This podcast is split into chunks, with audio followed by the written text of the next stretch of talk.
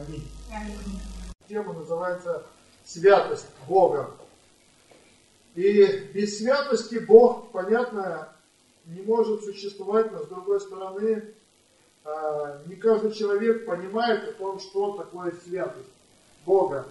Это важно взять в свое сердце, иметь понимание, что такое святость, потому что мы служим святому Богу, и нам нужно понимать о том, что значит святость Бога. Давайте обратимся к Божьему Слову, Откровение 22 глава, с 10 по 11 стих э, Иисус обращается э, к Иоанну, богослову, который получил это откровение, будучи на острове Патмос в изгнании. И он получил слово от Бога и сказал мне, не запечатывай слов пророчества книги сей, ибо время близко. Неправедный пусть еще делает неправду, Нечистый пусть еще сквернится, праведный дотворит правду еще, и святой да освящается еще. Это было обращение Бога э, к народу Божьему, и он говорил о том, что у людей есть определенный выбор в том, что как они будут жить.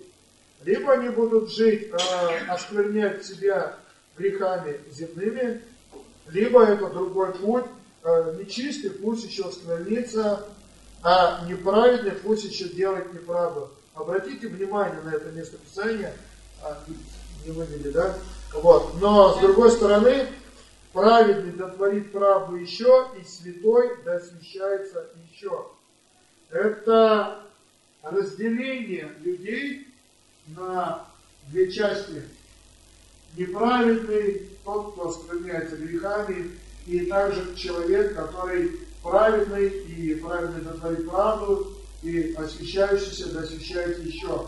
И цель Бога для того, в том заключается, в том, что если мы верующие люди, мы не можем стоять на месте и оставаться теми же самыми людьми, которые были с самого начала нашего покаяния. Цель Божия, чтобы мы освящались. Следующее место Писания, которое я прочитаю, это 1 Петра, 1 глава, стихи с 13 по 16.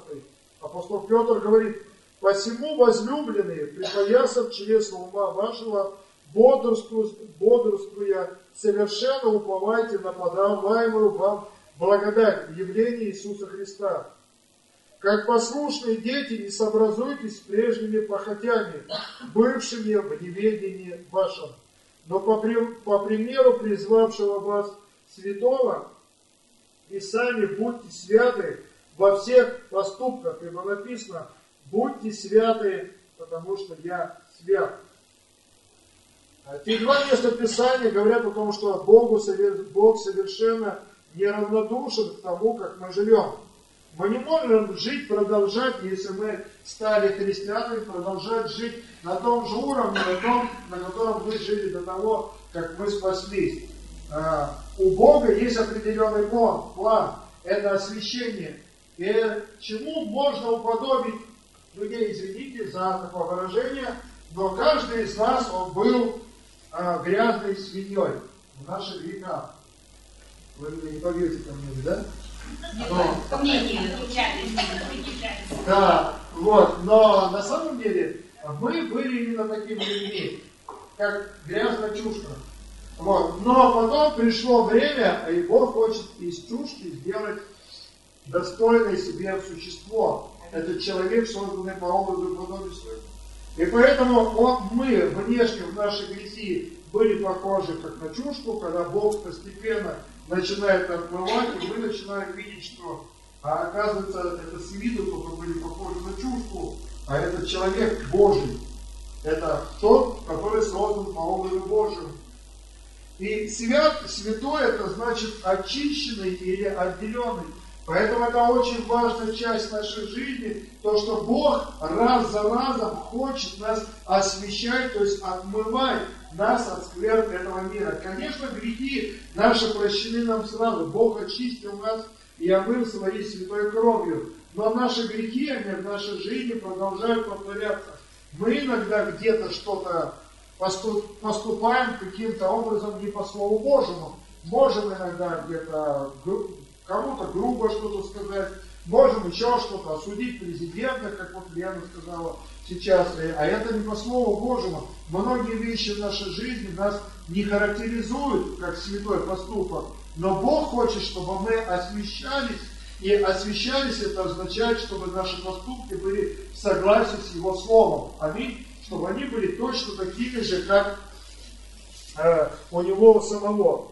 Одна из проблем современной церкви, мы иногда молимся и говорим, ну почему в церкви не происходит тех чудес, которые мы видели в Новом Завете. Одна из проблем то, что в церквях зачастую нет святости. И мы сейчас рассмотрим, что такое святость, почему иногда не возникает этого, почему не происходит в наших церквях, в наших жизнях именно того, что Бог хочет, э, чтобы это произошло. Святость, э, воля Божия, как ты сказал, является освящением для каждого человека. Но с другой стороны, каждый из нас должен отдавать себе отчет, что святость Бога – это природа Бога, и она губительна для всего греховного, как огонь губителен для всего живого. Природа Бога – это, как я сказал, она неземной химический процесс. Потому что сам огонь – это процесс окисления. Это когда...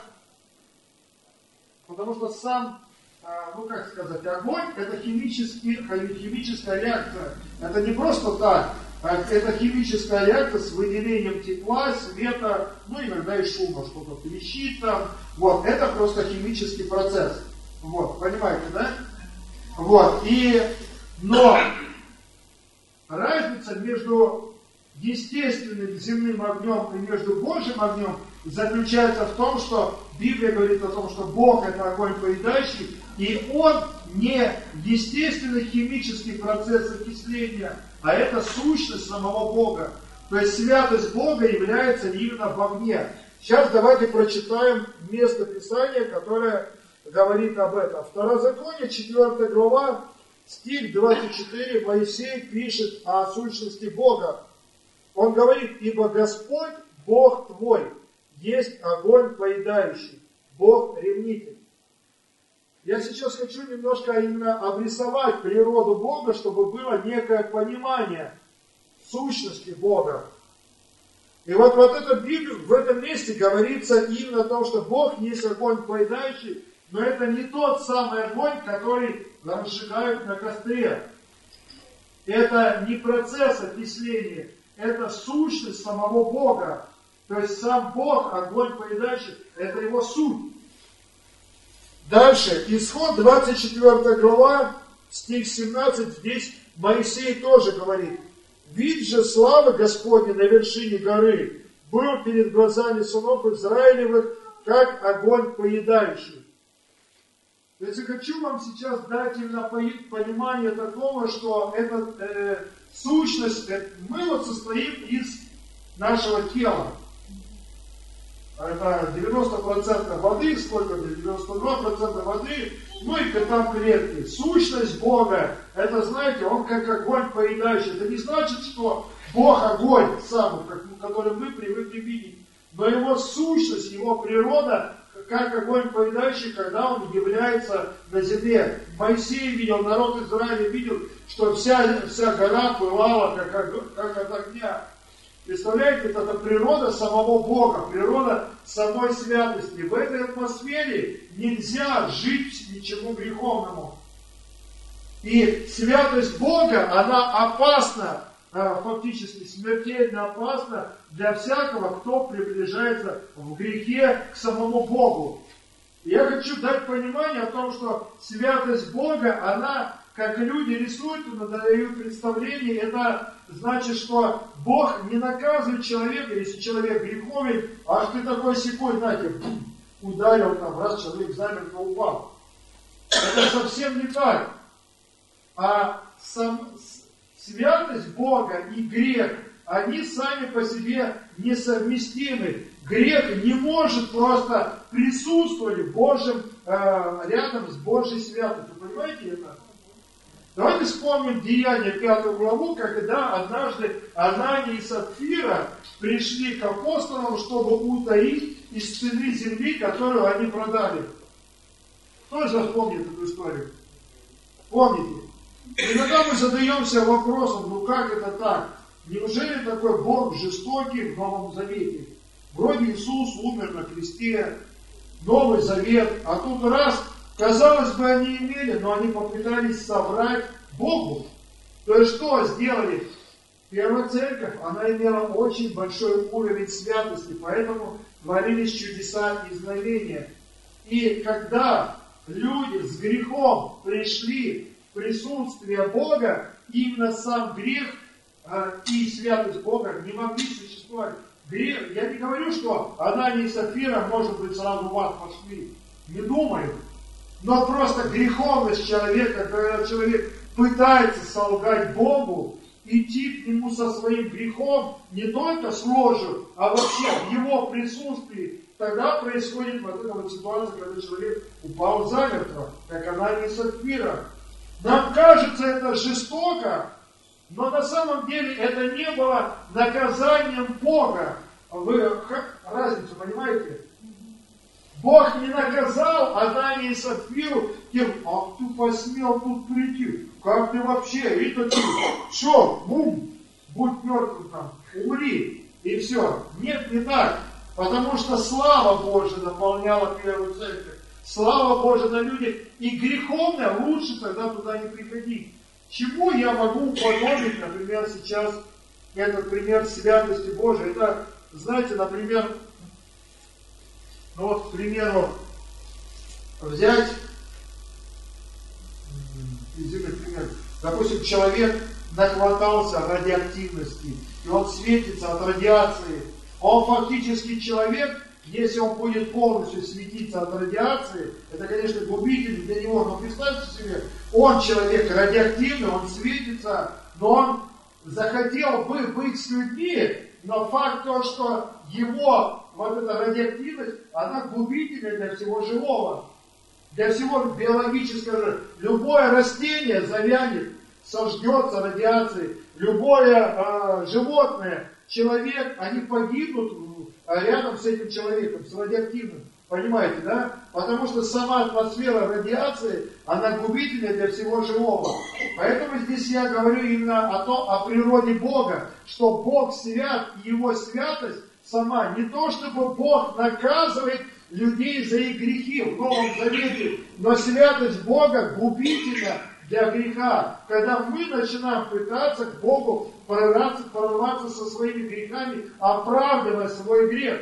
И поэтому Богу иногда лучше не приходить в то место ради людей, там, где, например, есть грех, для того, чтобы люди не погибли. Помните, я вам рассказывал, когда вот эти чудеса Божьи происходили, бесы выходили из людей там. И вот, и вот на том собрании, когда э, человек хотел поиграть на синтезаторе, я в тот раз не сказал, он хотел, он сказал, остановись тому брату на синтезаторе, покайся в грехах сейчас, либо ты сейчас замертво умрешь. Как это возможно быть? Но ну, потому что слава Божия наполнила настолько зал, мы иногда просим Божьей славы, Господь, приди. Но мы иногда не, не всегда осознаем это, потому что там реально была Божья слава. Потому что все чудеса, исцеление, глаза появляются. Вам трудно, наверное, ну, нам, людям земным часто трудно поверить, как может вырастить новая рука или нога. Но Богу это вообще не трудно. Вообще не трудно.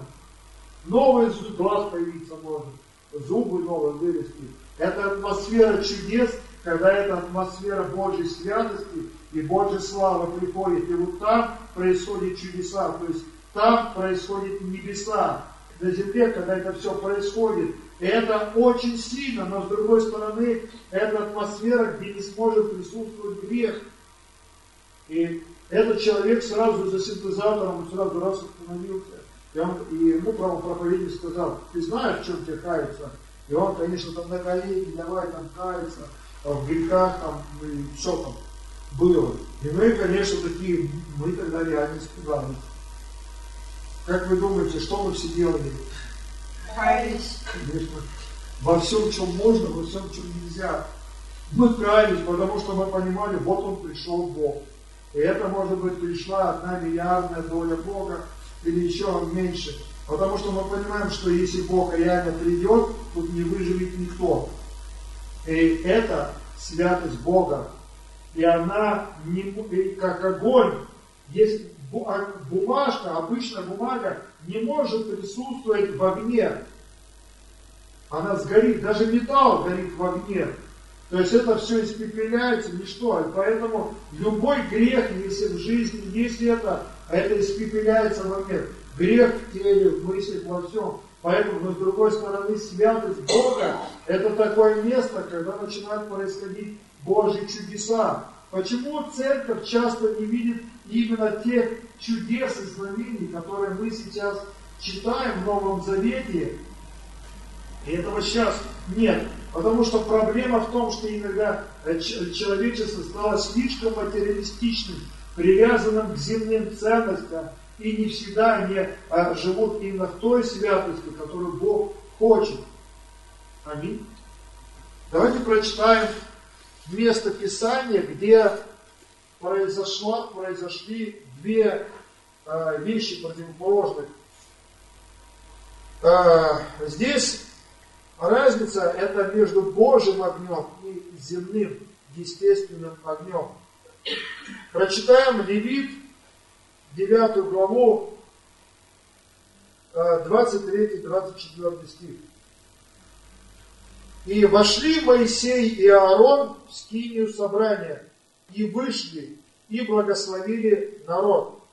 И явилась слава Господня всему народу. И вышел огонь от Господа и сжег на жертвеннике всесожжения и тут, и видел весь народ, и воскликнул от радости, и пал на лицо свое. То же самое было, если вы помните, когда Илия эти пророки Вала скакали вокруг жертвенника, и они там делали все, что угодно, но ситуация была такая, что ничего не происходило. Но когда Илия, человек Божий, возвал Господу и сказал, Господи, жертвенники твои разрушили, весь народ отступил от Тебя, но Боже, яви свою славу, пожалуйста, ведь Ты Бог живой. Почему в нашей стране такое беззаконие происходит? И Бог услышал его молитву. Библия говорит о том, что и не спал огонь с неба и попалил. Это, знаете, это не было, что Илия сидел в птичке, задвигал, так тухнет там на эти. Нет, он, знаете, парадоксальную вещь такую сделал. Он, сказал, он даже подтвердить дал. Знаете, я фокусы не делаю здесь. Принесите воду. Вывели воду на жертвенники. Еще раз принесите рог вылили, потом еще, чтобы никто не посмел сказать, что ну у него там трава сухая была, солома, это все случайно, вот там солнце вот так зашло. Вот когда мы были, э, язычники приносили, это еще утро было, солнце не так прогрело. А вот здесь солнце днем, ему было проще. Нет. Он взял, сказал, вылейте, то есть настолько весь жертвенник промок дождем водой. Понимаете, да? Водой. И естественным огнем земным ты уже не подождешь. Ну попробуй, подожди мокрую траву. Ничего не загорится. Или дрова мокрые. Согласны? То есть естественным образом не подождешь. И вот тут Бог явил свою славу, что не спал огонь с неба, и все вспыхнуло. И люди такие, истинно с волнами Бог, истинно. Испуга, когда не увидели это все. И вот это Божий огонь. То же самое здесь, когда Моисей и Аарон вошли, и они принесли эту жертву, и не спал огонь с неба. Это не был земной огонь, то есть я говорю о том, что это не был огонь, который называется процесс окисления. Земной огонь – это химическая реакция, это естественный огонь. Аминь? Это именно процесс окисления. Когда что-то горит, трещит, вот, и процесс окисления, загорается все и так далее. Вот это был другой огонь, который был непосредственно от Божьей славы. Вот он принял жертву. Сам Бог в огне явился и принял эту жертву. То же самое, если вы помните в Библии, когда Авраам принес жертвенник, он раз, жертвенник и рас, э, распополам барана, раз это самое, рассек, да, и он отгонял там ворон, если помните, да? И он ходил, и потом не спал огонь с неба на жертву и пожрал ее. То есть это тогда, когда Бог непосредственно в своей святости и славе являлся, и он принимал эту жертву. Это был именно Божий огонь, это не естественный огонь. И люди иногда пытаются скопировать Божью славу. Они иногда пытаются сделать вид Божьей славы и иногда начинают служить Богу или приносить жертвы, которые Богу не угодны, и они пытаются как бы пустить пыль в глаза, что они тоже это делают. И на самом деле вот это вот проблема. В Библии есть такое место Писания, которое мы сейчас прочитаем, это земной, естественный огонь. Левит, 10 глава, с 1 по 3 стих. Надав и Авиуд, сыны Аароновы, взяли каждый свой кадильницу и положили в них огня, и вложили в него курений, и принесли перед Господа огонь чуждый, которого он не велел им. И вышел огонь от Господа и сжег их. И умерли они перед лицом Господним, и сказал Моисей Аарону, вот о чем говорил Господь, когда сказал, приближающийся ко мне освящусь, и перед всем народом прославлюсь. Аарон молчал. У Аарона было четверо детей. Еще и, и и Елизар. Они живые остались. А Надав и Алиут, вот эти двое, представляете, они были священниками. Их помазали на священство приносить э, Богу определенные жертвы, служение. Но они решили, ну, в принципе, ну да, ну, жертва, жертвник. Мы видели, что не раз огонь как бы сгорает, э, зажигает жертвы. Поэтому они решили как бы Божье уподобить земному. И там написано, каждый из них взял кадильницу и положили они огня чуждого. То есть это был обычный земной огонь. Они вложили туда курение, и также, чтобы дым был в этих кадильницах, кадить там. Но это не был огонь от жертвенника Божьего. Теперь видите разницу в чем? Земной огонь, они попытались для служения Богу использовать земной огонь. И Бог не принял этого. И кроме того, закончилось печально для этих двух священников, потому что они Богу попытались как бы сделать фальшивку, сделать это таким образом, чтобы вместо Божьего, от жертвенника, чтобы взять Божий огонь, они решили, а что там, давай костер разожгем. Раз, разожгли, взяли огня, положили сюда головешек, курение и нормально. В принципе, то же самое. Визуально похоже, там горит, здесь горит. Что здесь такого? Ничего такого, нормально. И вот, огонь вышел э, от Бога и сжег. Они погибли, потому что это не тот огонь. И иногда люди в современное время, это вот чему похоже, что она не сапфира, вроде бы сделали дело такое, знаете, для Бога, ну что, продали из своего имения, вот, и отдадим как бы это, в Дом Божий, да. Они как с виду казалось бы, что они Богу этим послужили, но в самом служении Богу в этом случае это была ложь в самом основании. Понимаете, да? Это не было правда, они солгали Святому Духу. И апостол Петр сказал, ничего вы искусились и вложили, позволили сатане вложить в ваше сердце, чтобы солгать Святому Духу. Не, не ваше ли это было? Вы могли бы вообще не жертвовать, и ничего, Богу ну, это, претензий бы к вам никаких не имел. Но зачем вы пытаетесь сфальшивить, солгать, когда вы ложь принесли перед Богом? И вот она на самом деле проблема. Люди пытаются обмануть Бога, обмануть людей, пустить им в глаза пыль. И это очень большая опасность, потому что Бог в своей святости, Он не наказывает, но природа Бога – это святость. И просто Его природа несовместима с чем-то греховным. Давайте еще одно место Писания прочитаем из книги «Исход», 33 главе. э, с 18 по 20 стих. И здесь э, Моисей общается с Богом, и он говорит, Моисей сказал, покажи мне славу Твою. И сказал Господь, я проведу пред Тобой всю славу мою и провозглашу имя Иегова перед Тобой. И кого помиловать, помилую, кого пожалеть, пожалею. И потом сказал он, лица моего не можно тебе увидеть, потому что человек не может увидеть меня и остаться в живых. Моисей общался с Богом очень близко.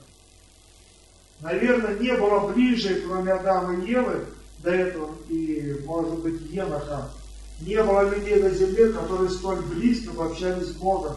Он поднимался на скалу, на гору Синай 40 дней был в посте и молитве, он не видел, э, ну, э, находился там, и Бог с ним, Библия говорит, общался, как бы кто общался с другом своим.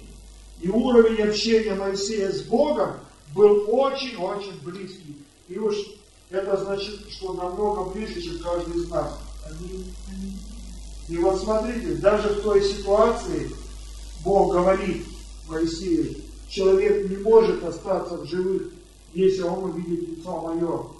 То есть это говорит о чем? Это говорит о том, что природа Бога такая, она для биологической сущности человека, она смертельна, если Бог вот так пойдет во всей своей славе.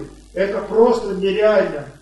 Сможешь ли ты существовать в каких-то, например, тысячах километрах от Солнца? Там только раз вспыхнуло и все. Все моментально исчезает, потому что огромная температура около Солнца. Ни один космический аппарат туда не долетит, потому что он расплавится и исчезнет.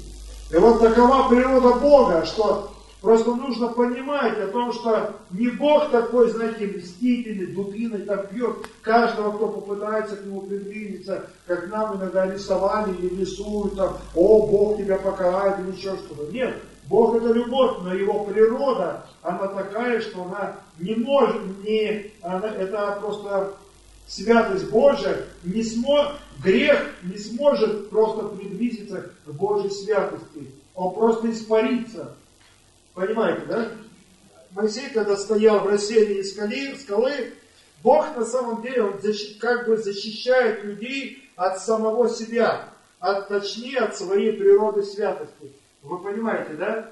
Он как бы защищает от своей природы, чтобы человек не погиб. Поэтому мы здесь и читаем, что Бог говорит, человек не может увидеть меня остаться в живых. И то же самое здесь э, в этом числа, э, книга числа, 4 глава, стихи с 17 по 20 стих.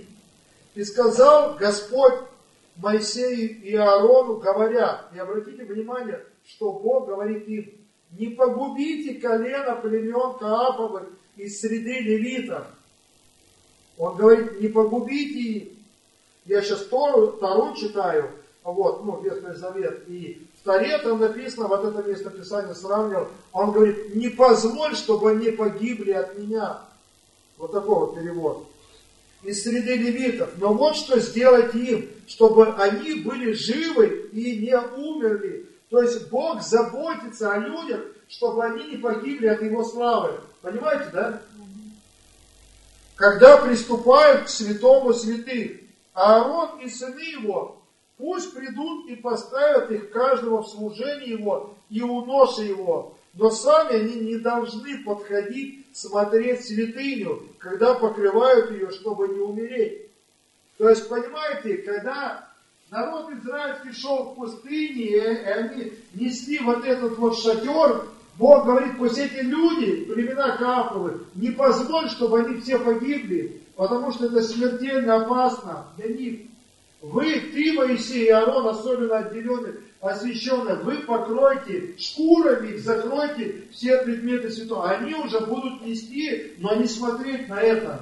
То есть они не должны видеть вот этих предметов во святом святых потому что это смертельно опасно. И поэтому Бог говорит, не погубите колен сынов Кааповых, потому что им было заповедано Богом, что из колен Левиных, чтобы именно вот эти сыновья семейства Кааповых переносили вот эти вот э, предметы святого святых.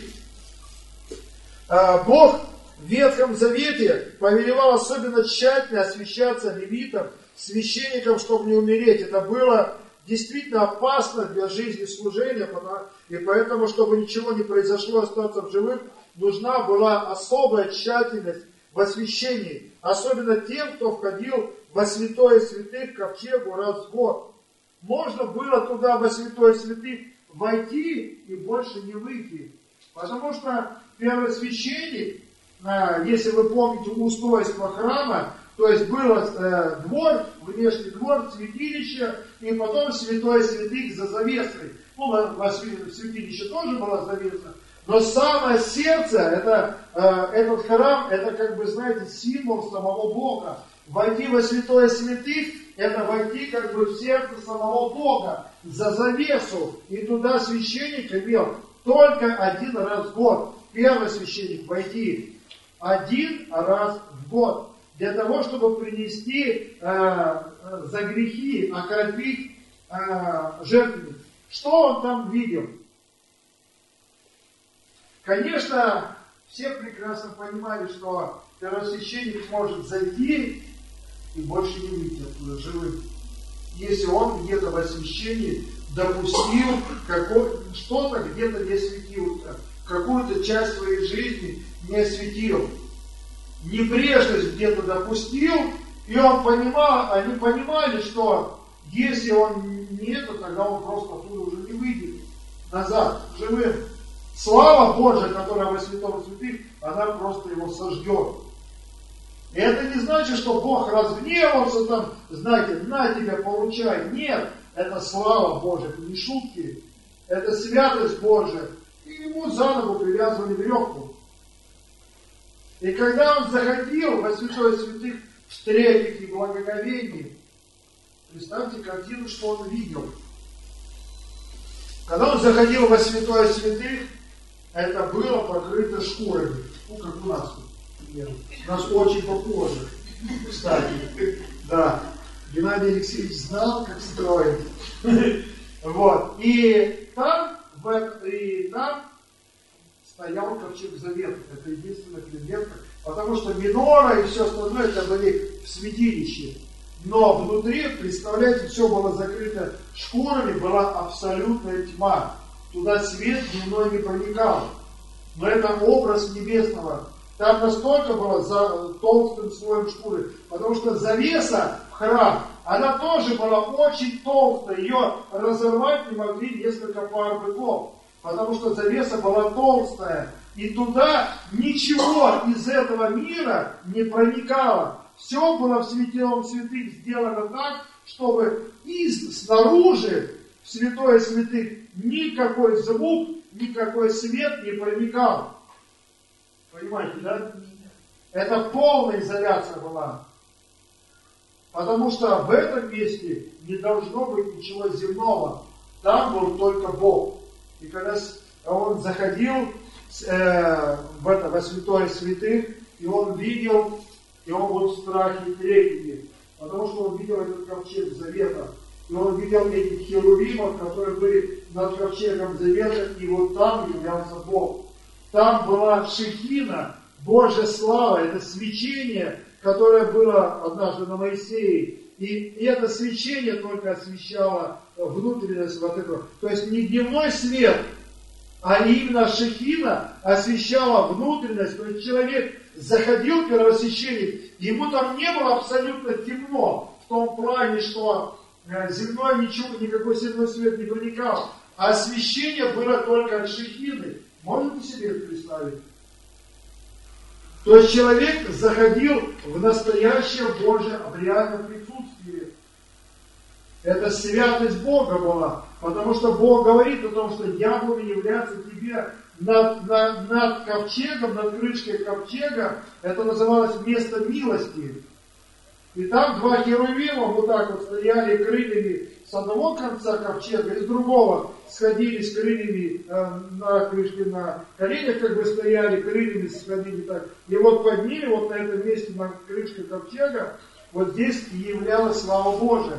И первосвященник должен был кропить этой кровью, как бы принося Богу жертвы за грехи народа израильского. Это должно быть один год. И если что-то было не так, то священник, первосвященник, если какой-то грех, небрежность, просто падал замертво. И когда и у него колокольчики были, там в Библии описано, устройство, и когда они понимали, что он больше не двигается, они вытаскивали за веревку его оттуда, со святого святых, и понимали, что первосвященник допустил какой-то грех. И вот представляете, вот такое устройство первого храма было, и вот поэтому слава Божия, Шехина, она вот именно такая вот, это природа Бога, это слава Бога, которая э, в атмосфере Божьей славы происходит чудеса, когда это будет происходить, когда мы будем видеть это в наших церквях, когда народ освещаться будет в своей жизни, вот тогда мы будем видеть вот эти чудеса, которые Богу угодны, э, чтобы, например, и, э, которые Бог сможет точнее творить. Давайте прочитаем следующий, э, я уже немножко рассказал, вот, исход 25-22.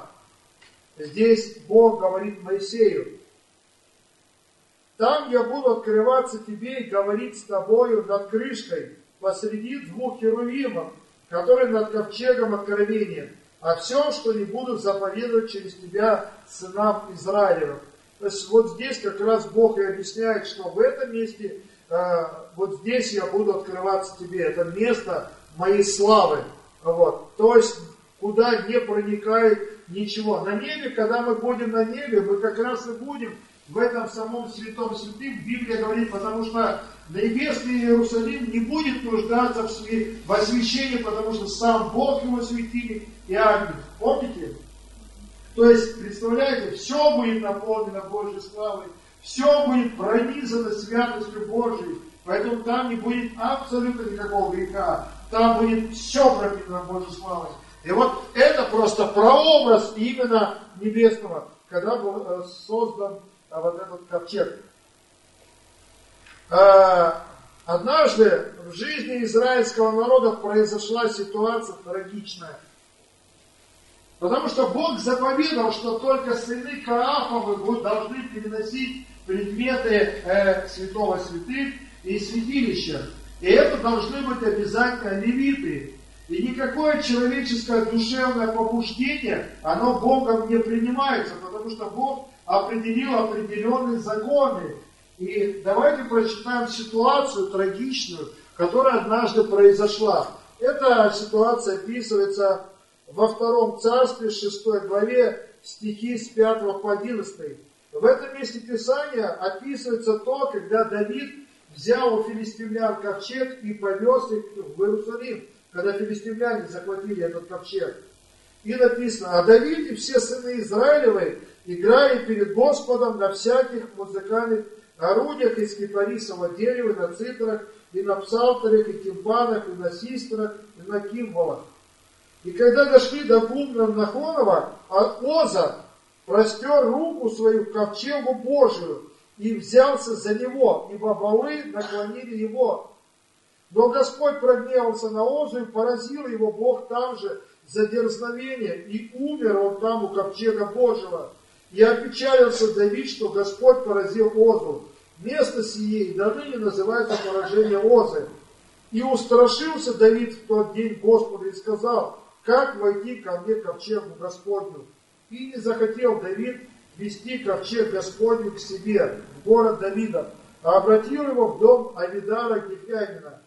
И оставался ковчег Господень в доме Авидара Гефянина три месяца, и благословил Господь Авидара и весь дом его. Казалось бы, ну что, Кабалы наклонили ковчег, у Озы было желание что? Просто удержать его, чтобы он не упал с повозки. Казалось бы такое, но он не был, и Оза не был из числа левитов. И поэтому, будучи не происхождение левитов, коснувшись ковчега, вот эта Божья слава его сразила. Вот представьте, например, в этом ковчеге было 25 тысяч вольт напряжение. Вот прикоснись, и раз сразу мгновенно покойник. Вот то же самое здесь произошло. Он коснулся то, чего не должен. Вроде бы побуждение было такое, как придержаться, но тем не менее, Бог это слава, Бог это святость. И поэтому в этом месте Писания мы видим о том, что Бог а, небрежность вот это привела к тому, что Иоза от славы Божьей погиб. Дальше. Э, давайте сейчас посмотрим, каким образом Божья слава может выглядеть, если человек все-таки осветился. Это произошло в его жизни. Э, исход 34 глава, стихи с 29 по 35. Когда сходил Моисей с горы Синая, и две скрижали откровения были в руке у Моисея, при сошествии его с горы, то Моисей не знал, что лицо его стало сиять лучами от того, что Бог говорил с ним. И увидел Моисея Аарон и все сыны Израилевы, и вот лицо его сияет, и боялись подойти к нему. Моисей не знал, а представляете, у него светится все. И вот он идет, а они видят, что это такое, человек, у которого лицо все сияет, вот, а Моисей не знал. А он, а что вы от меня все бежите-то? Понятно, они все такие боятся, потому что слава Божия, вот эта святость была после общения с Богом на лице Моисея. Я слышал такие свидетельства, что есть люди, которые молитвенники, очень сильно молятся с Богом, у них иногда происходят такие ситуации. Когда было пробуждение на Азуза-стрит, одно из вещей, которое проповедовалось там, это была святость Божия.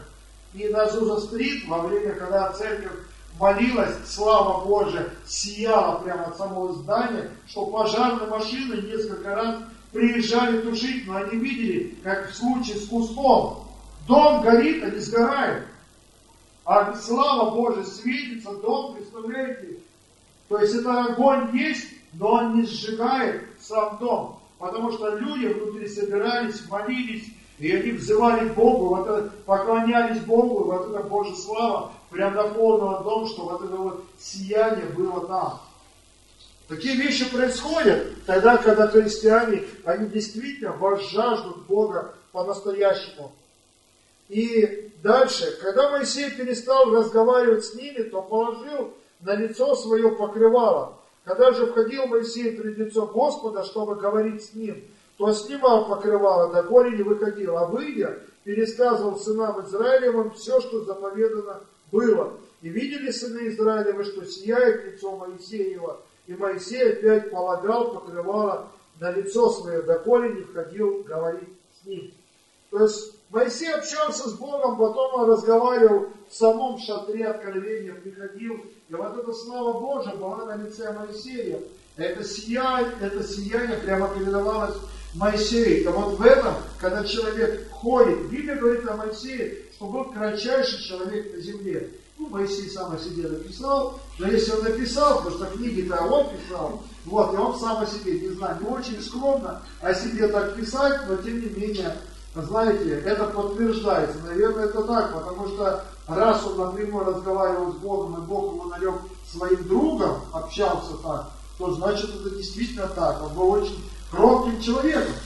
Вот. И это вот происходило то, что э, вот, в Новом Завете это однажды тоже произошло.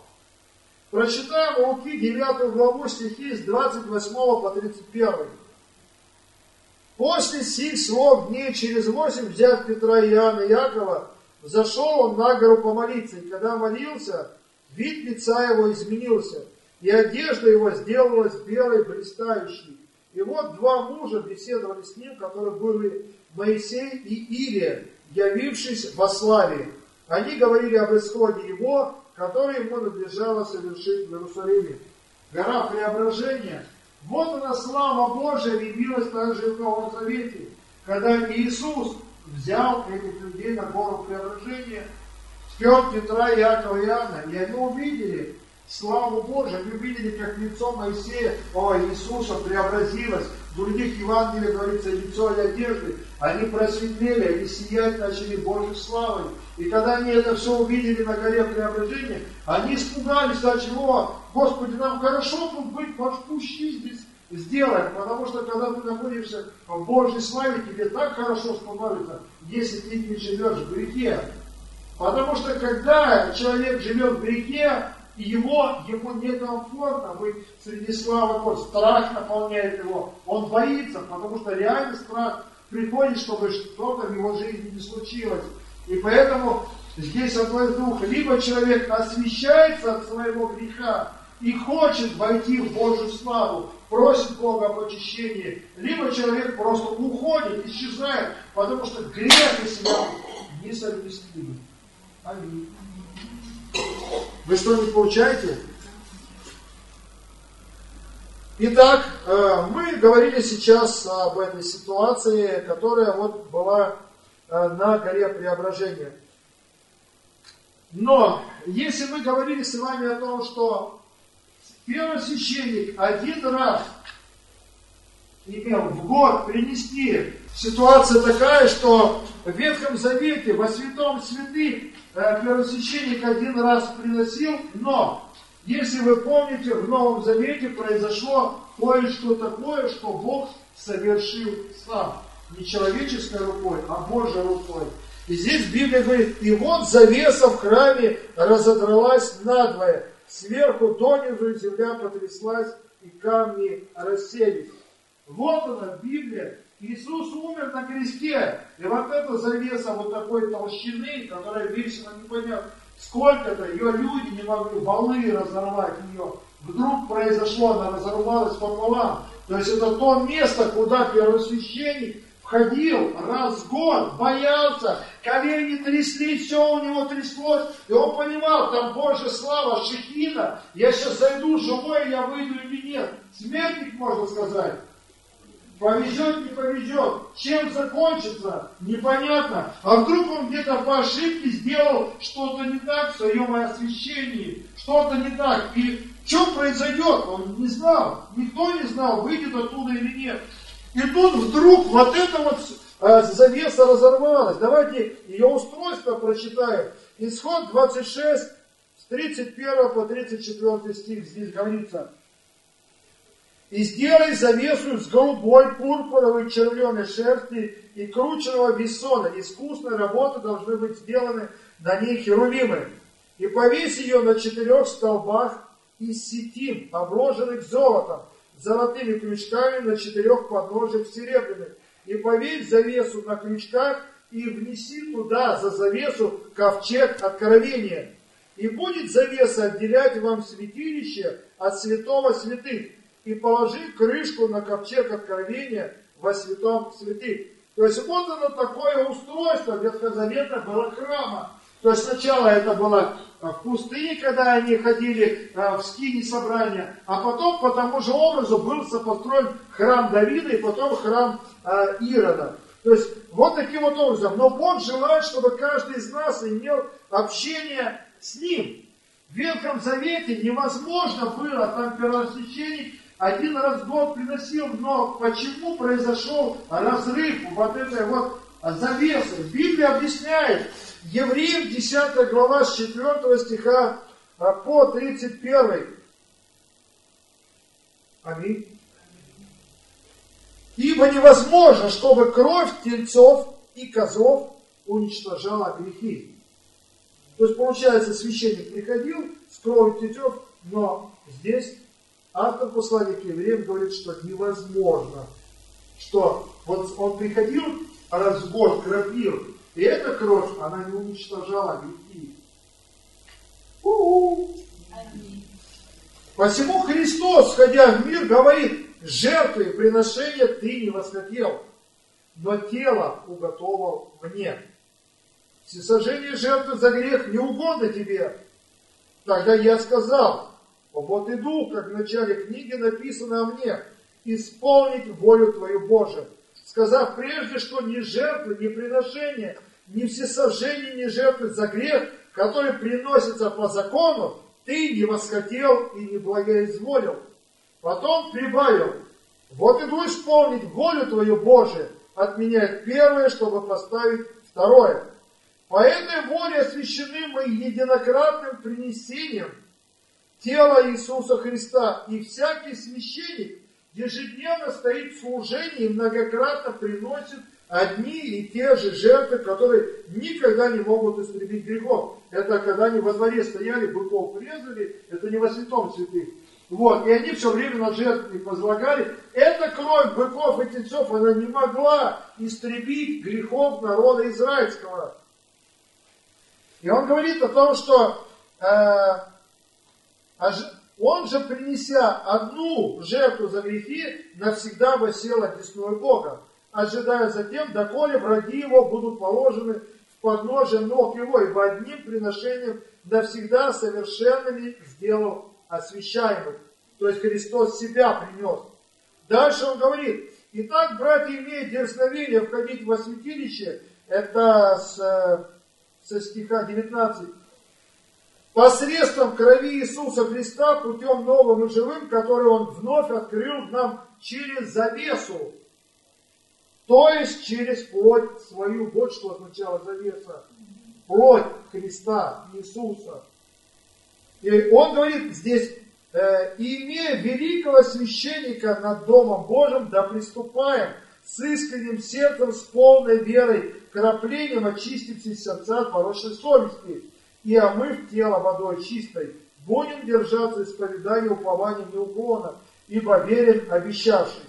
Будем внимательны друг к другу, поощряя к любви и добрым делам. Вот смотрите, здесь Библия говорит о том, что Христос Иисус, когда умер, его кровь, плоть были распяты, Библия говорит, в этот же момент это не люди, это не землетрясение. Бог разорвал вот эту вот завесу, между святым святые и. Для чего? Потому что Бог дал понимание человечеству, что все, я от вас больше не закрываю своей святостью. Да, в Ветхом Завете было, но сейчас мой сын принесен в жертву. Раньше грехи, кровь птенцов и козлов, она не покрывала а грехи человеческие. Она не уничтожала, она просто, знаете, как делала. Вот у Галины Леонидовны сумка лежит, например, это грех какой-то, к примеру.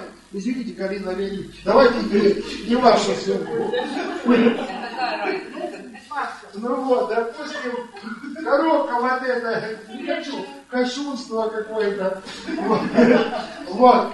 Грех. И раньше в Ветхом Завете, когда они кровь птенцов и козлов приносили, они просто как бы покрывали вот так вот, но не уничтожали. Поэтому Бог мог общаться с людьми, потому что кровь птенцов, козлов не уничтожала грех, он оставался. Но он покрывал вот это. Понимаете, что? Запор такой делал между Богом. И поэтому Бог мог общаться с людьми. Но когда в Новом Завете завеса была разорвана, Бог сказал, что совершенная жертва, которая была безгрешна, она принесена за грехи всего человечества. И из-за этого сейчас любой человек, который принял Иисуса Христа, он может прийти прямо во святое святых самому Богу. Аминь. Для того, чтобы общаться с Ним, для того, чтобы молиться и прославлять Его святое имя. Вот оно на самом деле замысел Бога. Мы вошли через завесу туда, во святое святых. Однако же, дает ли это нам право, чтобы нам грешить? Никак. Потому что если мы будем к Богу приходить вновь со своими грехами, Евреям 10 глава, говорится, кто не остается больше жертвы за грехи, но некое страшное ожидание суда, ярость огня готов пожрать противников. Евреям 10 глава об этом я не стал уже все это дописывать, чтобы вас не напугать. Но на самом деле это да, так, потому что мы освящены кровью Иисуса Христа, и нам ни в коем случае не дает право жить в грехе, как мы хотим. Нужно понимать, что это святость Бога. Либо ты живешь на помойке греха и вдалеке от Бога, либо ты приближаешься к Богу, и Бог начинает тебя освещать, потому что святость Бога это как душ для нас, очищает нас от всякого греха. Ты склоняешь колени, молишься, и Бог говорит, вот это неправильно, тебе нужно в этом покаяться. Когда ты с Богом, когда у тебя нет общения с Богом, одно дело, ты ничего не каешься нормально, все пучком. Ты живешь как поросенок в грехе греха. Но когда ты склоняешься колени, ты приходишь к Богу в Божьем присутствии, Бог начинает говорить, тебе нужно вот это изменить, вот это. Божий свет начинает тебя освещать. И ты начинаешь, Господи, прости, помоги мне справиться с этим грехом, помоги мне с этим. И вот такой происходит процесс очищения. In Jesus name. Хорошо. И последний стих из Библии. Библия говорит, кто может жить в славе Божией? Бог дает описание того, э, что освещает человека и что дает возможность приблизиться к Богу. Это Исайя 33 глава, стихи с 14 по 17 стих. Здесь написано, устрашились грешники на Сионе, трепет овладел нечестивыми.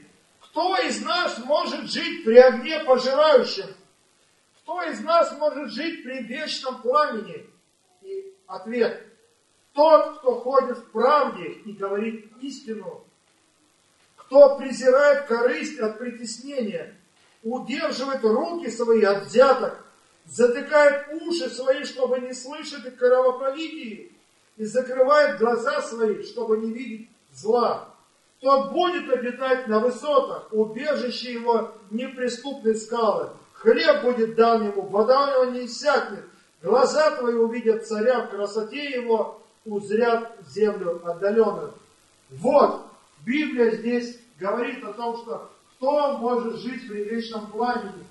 Здесь в Библии говорится как раз именно условия, когда ты не позволяешь всем этим вещам, чтобы они были в твоей жизни. Есть много не перечислено других вещей, но вы внутри знаете, что правильно, а что неправильно. Поэтому мы должны, наша жизнь, это освящение наше. Для того, чтобы приближаться к святому Богу, хотя мы и Христом Иисусом освящены и очищены, это не значит, что после этого мы должны снова валяться в грязи и хрюкать.